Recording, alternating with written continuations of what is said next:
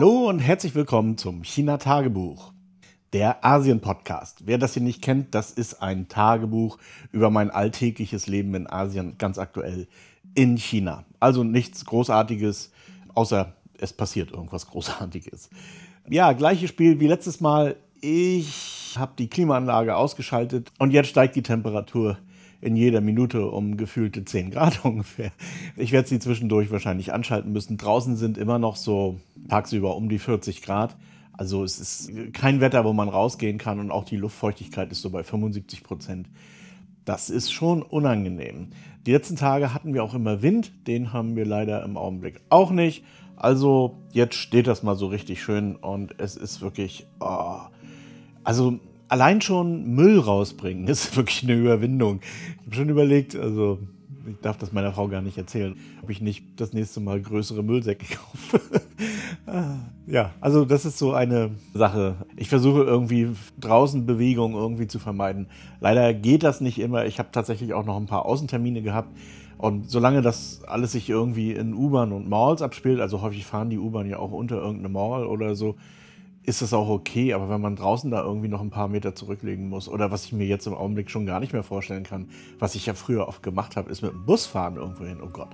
Das Lustige ist, es gibt hier oder es gab hier, das, also das weiß ich nicht, aber früher war es so, es gab, äh, was weiß ich hier, die 196, die bei mir hier abfährt, die hatte zwei verschiedene Modi. Der eine war, ich bezahle drei Yuan bis zur Innenstadt, dann war eine Klimaanlage drin. Oder ich bezahle nur ein Yuan, dann hatte der Bus allerdings keine Klimaanlage. Dafür waren sämtliche Fenster offen.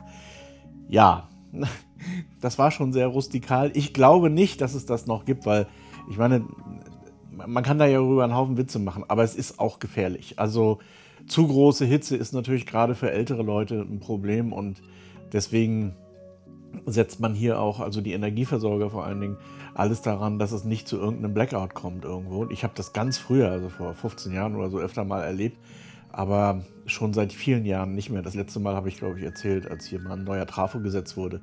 Da wurde aber auch angekündigt, Achtung, wir schalten jetzt mal den Strom weg für eine Stunde oder mehr. Ähm, aber ansonsten, wenn diese Betontürme, die Temperatur, die draußen ist, ist ja relativ naja, ist nicht egal, aber letztendlich die, durch die hohe Wärmekapazität des Betons geben die natürlich nach innen auch die Wärme ab und es kommt einfach nicht zu irgendeiner Entspannung nirgendwann, wenn die Klimaanlage nicht läuft. Und das gab auch oder es gibt auch Todesopfer dadurch. Nicht nur in China, auch in Deutschland. Ich habe gerade eben äh, auf Mastodon eine Zahl gelesen von 60.000 Hitzetoten. Ich, ich kann das gar nicht glauben, aber ja, ich habe jetzt auch nicht weiter, oder ehrlich gesagt, ich wollte das auch gar nicht so genau wissen, ähm, irgendwie die Quellen verfolgt. Also Hitze ist ein Problem und insbesondere in solchen äh, dichten Städten jetzt wie Hangzhou, also hier leben 12 Millionen Einwohner und nebenan in Shanghai ja, 22, 25 Millionen.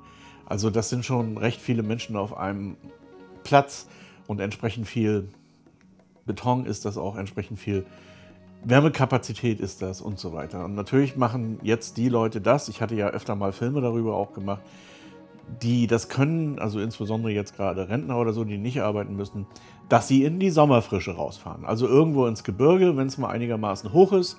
Also so ab 1000 Meter ist eigentlich schon alles super. Da braucht man schon zum Teil keine Klimaanlage mehr. Und dann eben zur Taihu-Quelle oder Mogansan und so weiter. Also die ganzen Berge oder die ganzen Regionen hier um uns herum. Äh, Jiandaohu, obwohl das sind keine hohen Berge, aber äh, dafür ist natürlich sehr viel Seen, also 1000 Seengebiet heißt das.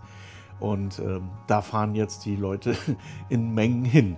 Ähm, und bleiben dort, also für längere Zeit, mieten sich da ein in irgendwelche ja, Sachen. Und ich hatte das ja in dem einen Film auch so ein bisschen erzählt. Die kommen dann auch jedes Jahr und bleiben dann aber auch den ganzen Sommer über, also zwei Monate oder so ähm, dort. Ah, das ist schön. Das hätte ich auch gern, wenn ich ganz ehrlich sein soll. Also ich würde jetzt auch gerne in die Sommerfrische fahren, Musik machen, Schach spielen und äh, palavern, Sonnenblumenkerne knacken. Also dieses Leben dass die Menschen da haben, ich werde mal das Video verlinken, ist schon, ja, das ist eigentlich so das, was es eigentlich wirklich braucht. Aber ich will hier gar nicht groß rumphilosophieren. Ähm, mir ist vielleicht auch einfach nur zu warm. Was habe ich gemacht? Also ich hatte die letzte Woche wieder ein bisschen zu tun.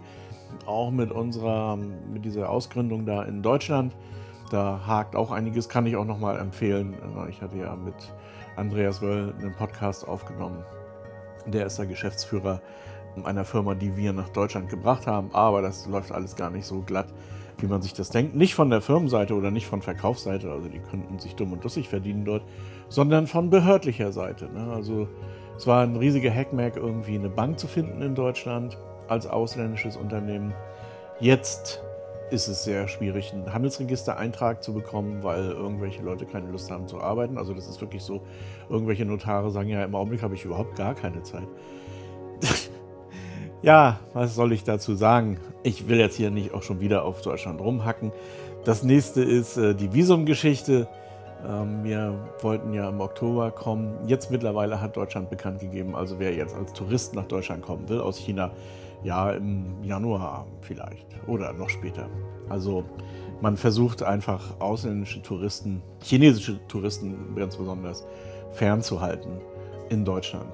Das ist meines Erachtens einzig eine politische Entscheidung. Alles andere, was da so als Entschuldigung herangezogen wird, wie nicht genügend Leute, ja, wieso? Sind die jetzt alle gestorben bei Covid oder was? Also, das ist alles, das sind alles Ausreden. Und es gibt jetzt auch gerade so einen Streit um das Thema China-Kompetenz. Also China-Kompetenz stand im Koalitionsvertrag zwischen den drei Parteien, die jetzt regieren in Deutschland, soll ausgebaut werden. Und dann hatte man sich gedacht in China, na, das ist doch toll, wenn die Leute ein bisschen mehr über China wissen wollen, ist doch eine super Sache. Nee, nee.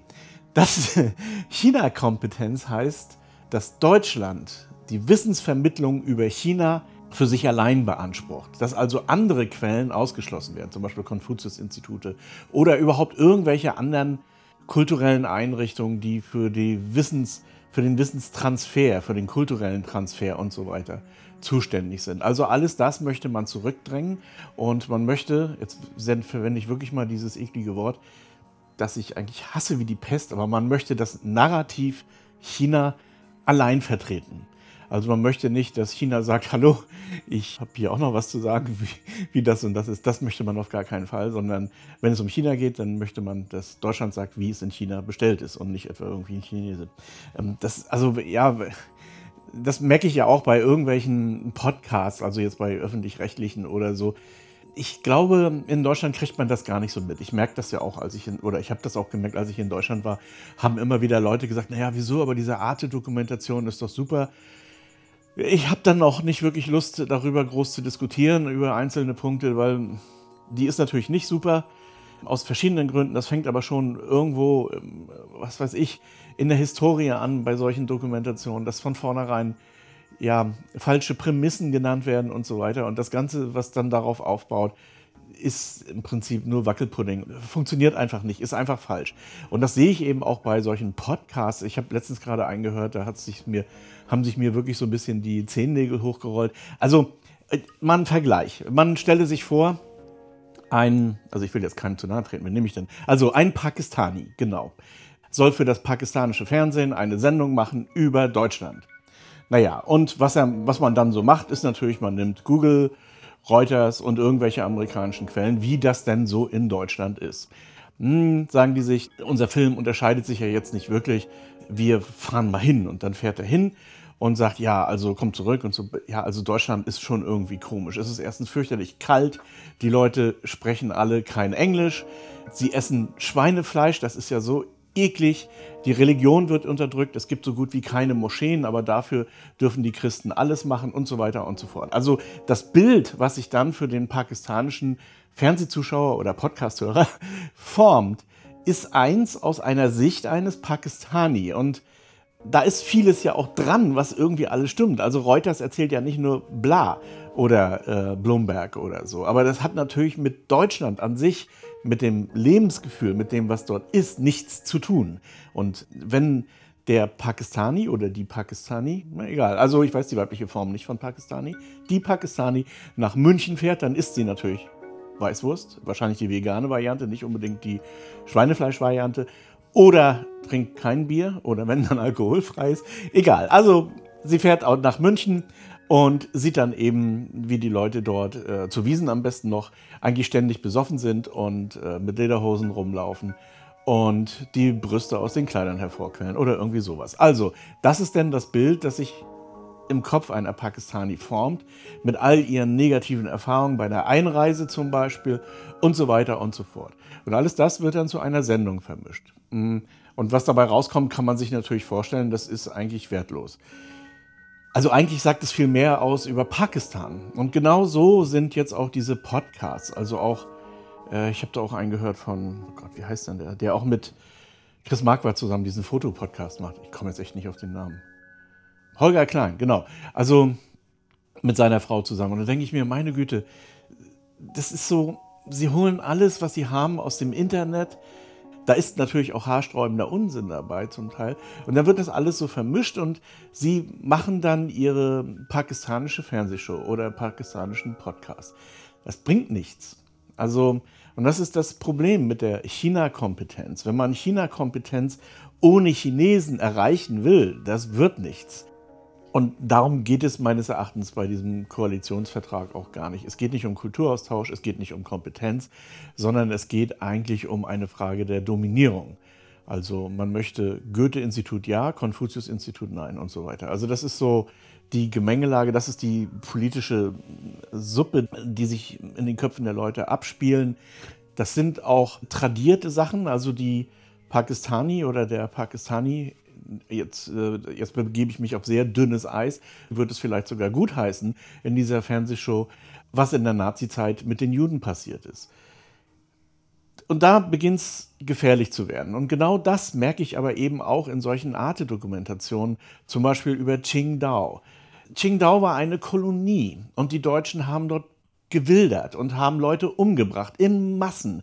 Und sie haben für extreme die Deutschen, nicht nur die Engländer oder die Franzosen oder so, haben Massenmorde begangen, haben sich aufgeführt, wirklich wie die Schweine in, in mehrerlei Hinsicht, haben Kultur versucht, ja, niederzubrennen. Also haben ihr christliches Gedöns über eine Jahrtausende alte Kultur übergestülpt und dann die sogenannten Reichschristen da so Boni verteilt. Und das Ganze, wie gesagt, das ging nicht unblutig ab das wird irgendwie in diesen Sachen immer vergessen, sondern dann kommt, ja, wir Deutschen haben das Bier nach Qingdao gebracht. Erstmal ist das Quatsch. Das ist einfach Unsinn. Also die Qingdao Brauerei hat tatsächlich ihre Wurzeln in der Germania Brauerei, aber das war's schon. Bier gab es auch schon vorher in China und so weiter. Also die haben einfach nur ein Brand etabliert, mehr nicht. Ja, und das ist dann aber das, was eben diese Personen weitergeben. Und da sie aber auch gleichzeitig Gatekeeper sind oder überhaupt, ähm, also jetzt gerade die öffentlich-rechtlichen, natürlich einen sehr großen, mh, halbwegs unkritischen Zulauf haben, weil die Leute denken immer noch, dass diese Medien absolut seriös, 100% richtig und wahrhaftig sind, dann, ja, dann entstehen natürlich Bilder über China und so weiter, die schlicht falsch sind und die auch, und das tut mir eigentlich am meisten leid, gerade die Chinesen völlig unverständlich sehen. Also viele Chinesen, die jetzt auch komplett unpolitisch sind oder vielleicht sogar politisch sind und mit China auch so ein bisschen ihr Hühnchen zu rupfen haben und so weiter, sind immer wieder frustriert, wenn sie solchen Sachen entgegentreten. Wenn jemand kommt, ja, ich komme aus Qingdao, ah ja, da haben wir euch das Bier geschenkt. So. Also, das ist ja, das, da, die Situation ist komplett verfahren und es ist meines Erachtens schon nicht mehr möglich, auf Chinesen ganz normal auf Augenhöhe zuzugehen. Ähm, man macht das nicht, sondern man sieht, äh, im Zweifelsfall ist jeder Student ein Spion oder ähm, ist jede Firmenniederlassung irgendetwas, was den Markt mit billigen Kram überschwemmt oder die Weltherrschaft wollen die Chinesen sowieso. Die Chinesen wollen überhaupt keine Weltherrschaft, haben sie noch nie gewollt. Das einzige Land, das nie wirklich so ein richtiges imperiales Verständnis hatte. Das Einzige, was sie gemacht haben, ist, dass sie ihre Flotte verbrannt haben, ähm, als sie gemerkt haben, dass sie an andere Gestade kommen und da auch immer nur Stress ist. Das heißt, sie haben ihr Land insofern eingegrenzt. Das ist auch einer der Gründe, warum man äh, mit Separatismus relativ wenig anfangen kann und will in China. Ähm, man hat dieses Land und im Zweifelsfalle baut man eine Mauer drumherum und schmeißt den Schlüssel weg und sagt, kommt, macht da draußen mal, was ihr wollt. Gleiche in Japan und das gleiche auch in Korea. Also diese Bestrebungen, sich einzuschließen, sind relativ groß. Aber wie man in Japan gesehen hat, nachdem es mit Gewalt durch Commander Perry mit seiner schwarzen Flotte befreit wurde, fing Japan sofort an, imperialistische Fantasien zu entwickeln. Und natürlich durch den Lehrmeister hat dann Asien ja eben entsprechend nichts Gutes getan, sagen wir es mal vorsichtig. Also so viel zur China-Kompetenz. Ich will auch gar nicht so groß hier mit Politik rumeiern. Nächstes Thema. Ich habe mir mal wieder so einen Haufen Gear gekauft. Also ich habe mir so einen kleinen Monitor für die Kamera gekauft. Ich habe das bisher immer so ein bisschen mit dem Handy abgefackelt. Aber das war irgendwie... Also so ein Handy-Monitor ist so, naja, nicht so toll obwohl dies eigentlich alles sehr gut funktioniert hat. Aber ich merke jetzt eben auch durch so Kurzwahltasten und so ist so ein externer, normaler, dafür gedachter Monitor schon super. dann habe ich mir auch noch zwei kleine Objektive gekauft und noch ein bisschen Videolicht und so.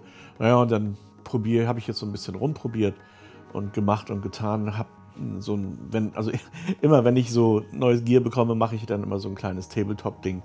Das nennt sich dann Guten Morgen oder so ähnlich. Und das habe ich jetzt auch gerade fertig gemacht. Es sind noch nicht alle Bestellungen eingelaufen hier. Kommt noch ein bisschen was, also Kabel und so. Aber wenn das hier ist, ja, dann kann ich mich damit mal ein bisschen intensiver befassen. Eigentlich ist es gedacht, dass ich draußen damit ein paar Sachen mache. Dazu ist auch dieser Monitor, der hat nämlich auch so eine Barndoors oder wie man das nennt, also so eine, na, also so, ich habe keine Ahnung, wie das nennt, also so ein Blendschutz oder was, so ringsherum, so dass man, wenn die Sonne von der Seite oder von oben kommt, äh, trotzdem noch was auf dem Monitor erkennt. Deshalb ähm, ist das eben für draußen geeignet. Das ist beim Handy echt ein bisschen krampfig. Naja, und nur mag ich überhaupt nicht rausgehen zurzeit.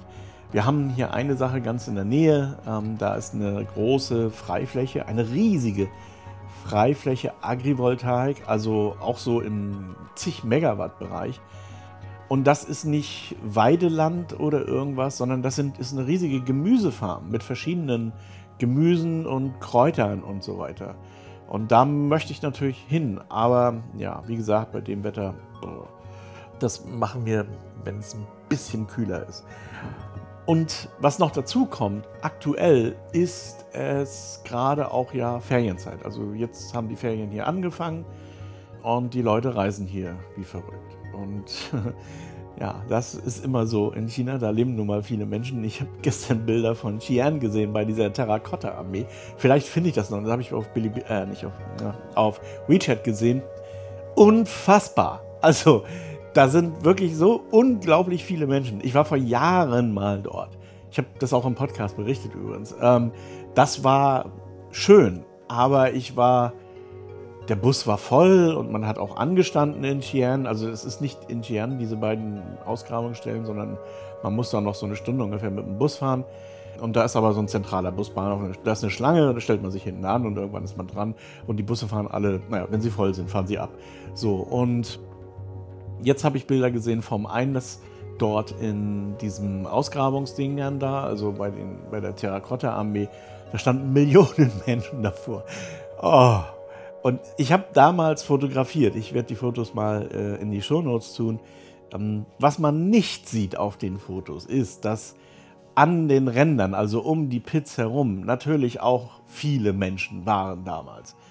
Und man, wenn man jetzt ganz vorne ran wollte, um diese Fotos zu machen, so wie ich sie gemacht habe, musste man sich auch ein ganz klein wenig vorarbeiten. So mit der Zeit rutschte man dann immer eine Reihe nach der anderen nach vorne und dann war man irgendwann vorne dran und konnte seine Fotos machen. Ja, also es war auch damals nicht leer, aber das, was ich da gesehen habe jetzt, das, ist, das sprengt alle Dimensionen. Also oh, hier gibt es auch in der Nähe so ein paar Sehenswürdigkeiten. Also natürlich jetzt hier in Hanzo sowieso, aber die meide ich ohnehin zu solchen Zeiten wie jetzt. Ähm, aber es gibt hier auch in der Nähe gibt's so einen Mangrovenwald und was weiß ich alles. Und wenn ich höre, dass da so viele Menschen sind, dann fahre ich gleich gar nicht hin. Dann lasse ich das lieber. Naja, wir haben uns jetzt also entschlossen, hier so familienintern, während dieser heißen Zeit machen wir keinen Urlaub, sondern arbeiten durch, bis es ein bisschen kühler ist, also Ende August, also September wahrscheinlich, und fahren dann wahrscheinlich erstmal nach Yunnan, machen dort Urlaub. Ja, und ein weiterer Grund, warum ist unsere Tochter, die wohnt ja in Shanghai und die muss jetzt beruflich nach Hanzhou für eine Weile. Und da ist jetzt also Umzug gerade angesagt. Das geht hier in China eigentlich sehr fluffig. Also man braucht sich da nicht groß selber drum kümmern. Genau genommen macht man natürlich trotzdem, aber also gerade Sachen, die so besonders wertvoll sind, packt man schon gerne ein, obwohl das die Unternehmen eigentlich auch alle ganz in Ordnung machen. Naja, auf jeden Fall muss sie jetzt eben nach Hanzhou umziehen mit ihrem gesamten Hausrat. Das ist auch nochmal ein bisschen Stress. Ihre Begeisterung ist verhalten, sagen wir es mal vorsichtig. Ich kann das auch ein bisschen verstehen. Also Shanghai auf der einen Seite, gerade in dem Alter, also unter 30 Jahre, ist natürlich toll. Und dann nach Hanzhou, das ist so die Stadt der alten intellektuellen Dichter und Maler. Ja, so heißt es wirklich. Da ist dann nicht so viel Action. Gibt hier natürlich auch all diese ganzen Zerstreuungen, die es auch in Shanghai gibt, nur eben nicht in, diesem, in dieser Auswahl, nicht in dieser Weltoffenheit und so. Das alles nicht. Das ist hier schon noch irgendwie ein bisschen chinesischer. Aber ich genieße das und ich. Shanghai reizt mich immer weniger. Das hatte früher eine andere, eine andere Anziehungskraft auf mich. Und ich freue mich, wenn ich in Shanghai bin, aber ich freue mich auch, wenn ich nach einer Woche wieder weg bin, ehrlich gesagt. Und wieder in Hanzhou bin. Naja, und entsprechend ist sie jetzt so ein bisschen traurig, kann man schon sagen, irgendwie. Also wenn man das so vergleichen will mit Deutschland, also angenommen, man hat, man genießt gerade so das schöne Partyleben in Berlin und hat im Prinzip die ganzen Freunde da und so weiter und so fort. Und dann kommt Cheffe und sagt, du, du musst jetzt mal für ein halbes Jahr nach Rostock. Ja, ist jetzt nicht so schön vielleicht in dem Augenblick. Ich finde Rostock ja schön. Also ist es die Analogie, es geht sogar sehr weit im Prinzip jetzt mit Hanzhou und Shanghai. Aber ja, es ist eben eine andere Generation und die sieht das natürlich anders. Naja, jedenfalls versuchen wir das eben auch ein bisschen zu versüßen und machen dann hier auch ein paar Sachen gemeinsam. Also ich gehe mit ihr filmen und fotografieren. Das mit den Freunden ist eigentlich gar kein Problem. Sie ist ja hier auch zur Schule gegangen, hat hier noch ganze Schulfreunde. Mal ganz ehrlich, also die Entfernung sind 45 Minuten mit dem Zug. Ne? Also 45 Minuten ist jetzt nicht so weit von Hanzhou Dong, also vom Südbahnhof Hanzhou, bis zum Hongqiao in Shanghai. Ja, es ist eben ein Ausflug. Also wenn man jetzt jemanden treffen will, dann musste sie früher sagen, ja, komm lang oder so. Jetzt muss sie das planen und muss ein Ticket kaufen und hoffen, dass es eins gibt, ähm, auch wenn die Züge alle 10 Minuten fahren oder so. Aber ist eben nicht mehr ganz so einfach. Naja, das Ganze ist temporär, wie gesagt, und in, je nachdem, sie weiß noch nicht genau, wie lange das dauert hier, in einem halben oder in einem Jahr kehrt sie eh wieder zurück. Und dann ist das auch alles wieder gut. Ja, das sind jetzt unsere familieninterner. Ich weiß gar nicht, ob ich die hier ausplaudern darf. Ah, noch eine Sache. Ich habe mehrere sehr lange, sehr schöne Briefe bekommen. Wirklich sehr, sehr schönes Lob und so weiter. Ich habe bei dem einen auch darauf geantwortet. Also schöne Grüße nach Jena. Aber die Antwort ist zurückgekommen. Und das ist eine Sache, die wusste ich schon vorher irgendwie, habe es aber wieder vergessen. Irgendwie kommt mein Mail-Server mit GMX und Webmails nicht zurecht. Ich weiß auch, dass es da einen Workaround gibt. Ich habe aber vergessen, wie der ging. Und das ist äh, ein bisschen nervend. Also ich muss jetzt im Prinzip meine Antwort nochmal neu formulieren, beziehungsweise schicke die dann von, einem, von einer anderen E-Mail-Adresse, die das Problem nicht hat. Also Google Mail zum Beispiel hat das Problem nicht, aber Contabo, sowohl Contabo als auch Strato haben so ihr Problem mit Web und GMX. Das ist auch ein bekanntes Problem und es liegt auch nicht an Contabo oder Strato, sondern es liegt tatsächlich an diesen beiden E-Mail-Providern, weil die haben irgendwie eine, einen Spam-Schutz eingebaut, der besonders brutal ist, aber eben entsprechend natürlich so die Hälfte des Internets ausblendet. Egal, also ich äh, werde auf jeden Fall antworten. Also nicht verzweifeln oder sagen, oh, ist der arrogant, der antwortet nicht oder so. Bei mir ist es auch so, wenn ich jetzt irgendwie so Mail Delivery Service failed oder irgendwie solche Meldungen bekomme, dann schmeiße ich die eigentlich gleich weg. Ich gucke da gar nicht groß rein. Ich habe die allerdings auch, ich habe das so eingerichtet, dass die gesammelt werden und entsprechend gucke ich dann hin und wieder mal nach und da habe ich das überhaupt erst gesehen, dass die E-Mails zurückgekommen sind. Also nicht verzweifeln, ich bin nicht arrogant und so weiter. Alles, alles wird gut. Ansonsten, wer mir schreibt, immer gerne per E-Mail. Wie gesagt, ich werde diesen Workaround irgendwann mal installieren, wenn ich mich daran erinnere, wie das ging. Vielleicht werde ich mich auch mal dazu durchringen, einfach automatisch mit meiner Google-Mail auf diesen Podcast zu antworten. Das ist möglicherweise die bessere Wahl. Dann, wenn ihr möchtet, dass ich den Namen nenne, dann bitte das explizit angeben. Wenn da nichts drinsteht, sondern nur, hallo, ich finde deinen Podcast toll und so weiter und ich würde gerne dieses Thema nochmal irgendwie und so weiter, dann kann ich das hier oder will ich das hier nicht besprechen, weil ich das für eine private E-Mail halte und entsprechend ja dann auch privat antworte darauf. Aber da sind durchaus immer mal wieder Gedanken dabei, die, wo ich schade finde, dass sie nicht geteilt werden. Ansonsten gibt es natürlich noch die Kommentare, die musste ich ja, hatte ich erzählt, wegen der Spam-Geschichten auch ein bisschen einschränken. Das heißt, man muss sich da jetzt anmelden. Aber das, das ging einfach nicht anders. Ich habe keine andere Lösung gefunden und das ist eben so, wie es ist. Wer, keine, wer sich nicht anmelden will, aber trotzdem das kommentieren will, dann kann ich das natürlich auch, kann man mir das übertragen, dann kann ich das machen. So, die Zeit ist schon wieder so ein bisschen um. Ich habe hier doch tatsächlich jetzt noch so drei, vier Sachen. Ach, naja, also das nächste Mal. Nächste Mal. Apropos, noch eine Sache. Folgt mir unter literatur.social auf Mastodon. Ähm, ich glaube, das ist wirklich die einfachste Form, mit mir zu kommunizieren, eben dort. Und wer will, kann mir auch eine. Ähm, ich, viele Leute denken immer, Mastodon, oh, ist so kompliziert und hier und da mit Server aus und bla bla bla. Alles Quatsch. Das ist an sich total einfach, wenn man sich eben nicht irgendeine App runterlädt oder so, weil damit sollte man gar nicht anfangen. Es gibt das gute alte Internet, da gibt es dann www.mastodon.org, da kann man sich einen Server aussuchen, dort anmelden. Man kann sogar es gibt so verschiedene Verzeichnisse, wo man guckt, welcher Server welcher, welchen Schwerpunkt hat. Also was ich hier letztens immer gesehen habe, ähm, Domain gefällt mir Metal's Head Club. ist schon ungefähr klar, um was es geht. Also wer sich für Heavy Metal interessiert, sollte sich bei Metalheads Club anmelden und dann kann man das im Browser erledigen. Man braucht an sich keine App. Ich habe noch nie eine App für Das heißt doch, ich habe alle Apps, die ich mal mir irgendwann runtergeladen habe, wieder gelöscht, weil das ist Quatsch. Das ist ja gerade das Gute an Mastodon, dass es so universell ist und dass ich das in jedem wirklich Schnurzbrowser einigermaßen konsistent immer gleich angezeigt bekomme mit all seinen Funktionen, die ich haben will. Das ist super. So, und da kann man mit mir eigentlich am besten in Kontakt treten, wenn man irgendwas möchte. Also auch natürlich, wenn es um Themen geht. Also man kann mir ruhig auch mal ein Thema reinwerfen, dann kann ich das vielleicht soweit ich da einigermaßen durchsteige, was zu sagen. Was ich ungern mache, weil das mir zu viel Arbeit ist, ist, dass jemand sagt, äh, ich habe hier gerade auf Arte das und das gesehen, stimmt das? Vielleicht kann ich das beantworten, das weiß ich gar nicht, aber ich müsste mir das dann auf Arte angucken. Und dazu habe ich, wenn ich ganz ehrlich sein soll, zu 99,9 Prozent keine Lust und zu ungefähr 50 Prozent auch gar keine Zeit. Also von solchen Anfragen bitte absehen. Aber wenn man das Thema, man kann das ja auch selber formulieren, dann kann ich da vielleicht drauf eingehen. Ähm, das heißt nicht, dass ich hier der China-Kompetenzvermittler bin, denn jetzt beziehe ich mich nochmal auf den Anfang. Das ist ein privater Podcast über meine privaten Dinge, über mein privates Leben hier und entsprechend kolportiere ich natürlich auch vor allem meine privaten Ansichten und ja, die kann man dann abgleichen mit allen anderen Informationen, die man noch so bekommt. So, das wäre es jetzt aber soweit und bis zum nächsten Mal. Bye bye.